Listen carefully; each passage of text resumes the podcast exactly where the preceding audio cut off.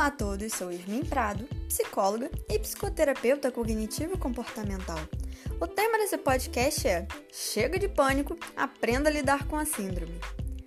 Primeiramente, é preciso esclarecer que a síndrome do pânico é um dos tipos dos transtornos de ansiedade, assim como o transtorno de ansiedade generalizada, transtorno obsessivo compulsivo, transtorno do estresse pós-traumático e entre outros. O ataque do pânico se difere da síndrome do pânico, visto que o ataque do pânico é um evento único. Consiste em um pico muito alto de ansiedade ou medo intenso que pode durar poucos minutos a horas. O nível de ansiedade é tão alto que leva o sujeito a acreditar que realmente está tendo um ataque cardíaco ou de que irá morrer. Consequentemente, muitos acabam indo para o hospital, porém não é encontrado nenhuma evidência que confirme seus sintomas por um fator físico. A síndrome do pânico irá consistir em recorrentes ataques de pânico, ou seja, no momento em que o sujeito passa a ter esses ataques com mais frequência. Desta forma, o diagnóstico deve ser clínico e a comprovação ocorre por meio da avaliação dos sintomas, juntamente com o número de ataques que vem ocorrendo. Diversos sintomas estão envolvidos no pânico, como a sensação de perigo iminente, medo de perder o controle, taquicardia, sudorese, tremores, falta de ar, dores abdominais, calafrio, náusea, dor de cabeça, tontura, desmaio, dificuldade de engolir, dormência ou formigamento e entre outros. É muito comum que o sujeito passe a ter medo frequente de outro ataque de pânico. Esse medo ele pode ser tão intenso a ponto de realmente gerar um outro ataque de pânico. Por conta disso, o sujeito muitas vezes passa a evitar situações em que levem novas crises, ou que pode vir a gerar outro transtorno de ansiedade, denominado de agorafobia, que se refere a um medo intenso em grandes espaços abertos, principalmente se houver muita aglomeração, situações em que se sinta preso, desamparado ou envergonhado. Por conta disso, muitos acabam tendo até mesmo dificuldade para sair de casa, ficam impedidos de ir a lugares desconhecidos, se afastam de seus empregos, passam a ter dificuldades em fazer novas amizades, evitam usar transportes públicos e outras coisas. Ou seja, a síndrome do pânico ela afeta diversas áreas da vida do sujeito. Muitas causas podem estar associadas à síndrome do pânico, como fatores genéticos e ambientais, estresse, uso de certas substâncias, como determinados medicamentos, álcool, drogas, e também pelo conteúdo dos pensamentos. Os pensamentos são responsáveis por gerarem as emoções e o comportamento. Portanto, quando esses pensamentos aparecem de forma distorcida da realidade, pode gerar ansiedade e comportamentos equivalentes a ela. Sendo assim, é de grande importância buscar avaliar o conteúdo dos pensamentos e questioná-los para alterar as emoções e as ações envolvidas. Pare e reflita: o quão verdadeiro é esse pensamento? Você tem alguma prova do que o que está pensando realmente irá acontecer? Existe alguma evidência que apoie ou seja contra essa ideia? Se o que você está pensando realmente acontecer, de que forma você poderá agir? Você superaria essa situação? Lembre-se, pensamentos não são fatos.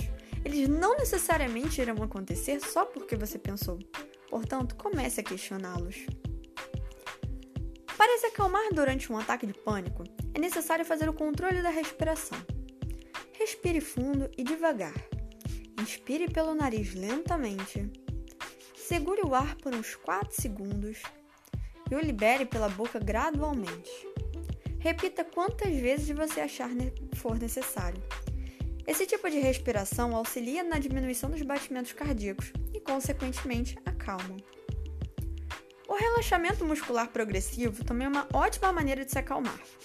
Por meio dele, é realizada uma contração dos músculos para depois relaxá-los. Para realizá-lo, é necessário encontrar um ambiente calmo e um local confortável. Comece fechando as mãos fortemente até sentir uma tensão.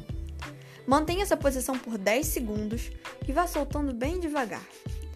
Em seguida, encolha os ombros para cima.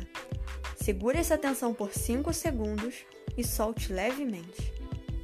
O próximo passo é levar o pescoço até o peito por alguns segundos e depois relaxe.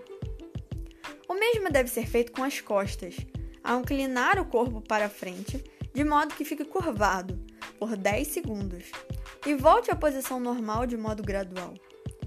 Em seguida, estique os dedos dos pés, como se fosse ficar na ponta dos pés. Segure a tensão por alguns segundos e solte. Repita esse exercício e mantenha a atenção nas sensações. Sinta o corpo tensionado e relaxado, mantendo sempre o controle da respiração. Essa técnica pode ser realizada diariamente ou durante um momento estressor. Importante também não lutar contra o que está se sentindo e manter a atenção na sensação de estar ansioso. Quanto mais se concentrar em tudo o que está sentindo naquele momento, mais a ansiedade irá aumentar. Busque um movimento contrário. Tente agir como se não estivesse ansioso. Externalize esse sentir. Passe a contemplar as coisas que estão acontecendo ao seu redor ao invés de focar em si mesmo. Pratique a atenção plena. Realize atividades diárias e mantenha a concentração no momento presente. Foque no aqui e no agora. Por exemplo, tome um banho quente e se concentre na sensação da água quente caindo pelo seu corpo. Beba algo quente e busque prestar atenção no sabor, no cheiro e na temperatura. Se concentre naquele momento. O uso da imaginação também é uma excelente maneira para se acalmar. E se imagine um lugar em que você se sinta seguro e relaxado, em paz. Pode ser em sua casa ou até mesmo em um outro local de sua preferência. Feito isso, passa a adicionar melhores detalhes à cena. Feche os olhos. Pense no que você pode ver naquele lugar, os sons que estão presentes, o cheiro, o sabor de algo neste local seguro e sinta sua presença nesse local. O tratamento da síndrome do pânico é realizado por meio da psicoterapia. Ao longo do processo psicológico, o psicólogo irá buscar as causas do pânico, ensinar ao paciente sobre seu transtorno, vai levá-lo a diversas reflexões a fim de modificar os pensamentos, as emoções e o comportamento. Trabalhará com a utilização de técnicas para alívio dos sintomas, prevenção de recaídas e entre outras coisas. Caso seja necessário o uso da medicação, o psicólogo fará um encaminhamento para um profissional qualificado a fim de trabalharem juntos para garantir uma melhor qualidade de vida para o sujeito. Porém, é válido ressaltar aqui que a medicação não anula o tratamento com a psicoterapia, visto que a medicação estará atuando apenas para o alívio dos sintomas. A prática de exercícios físicos, meditação, a regularidade do sono, o consumo não exacerbado de café e bebidas alcoólicas também auxiliam e muito no tratamento com a síndrome do pânico. Amigos e familiares também possuem um importante papel ao lidarem com alguém que está em pânico. É preciso conhecer os sinais para reconhecer um ataque. Confortar essa pessoa com palavras que a acalmem. Não julgar ou criticar o que ela está passando enfatizar que aquela sensação é passageira e não a levará para a morte. Auxiliar o sujeito a observar as coisas em sua volta ao invés de focar nos sintomas.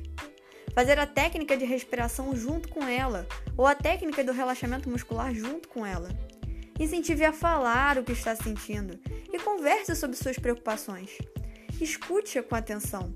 Seja gentil e não tente buscar um culpado para a situação, pois ele não existe incentive a pessoa a buscar a ajuda de um profissional qualificado.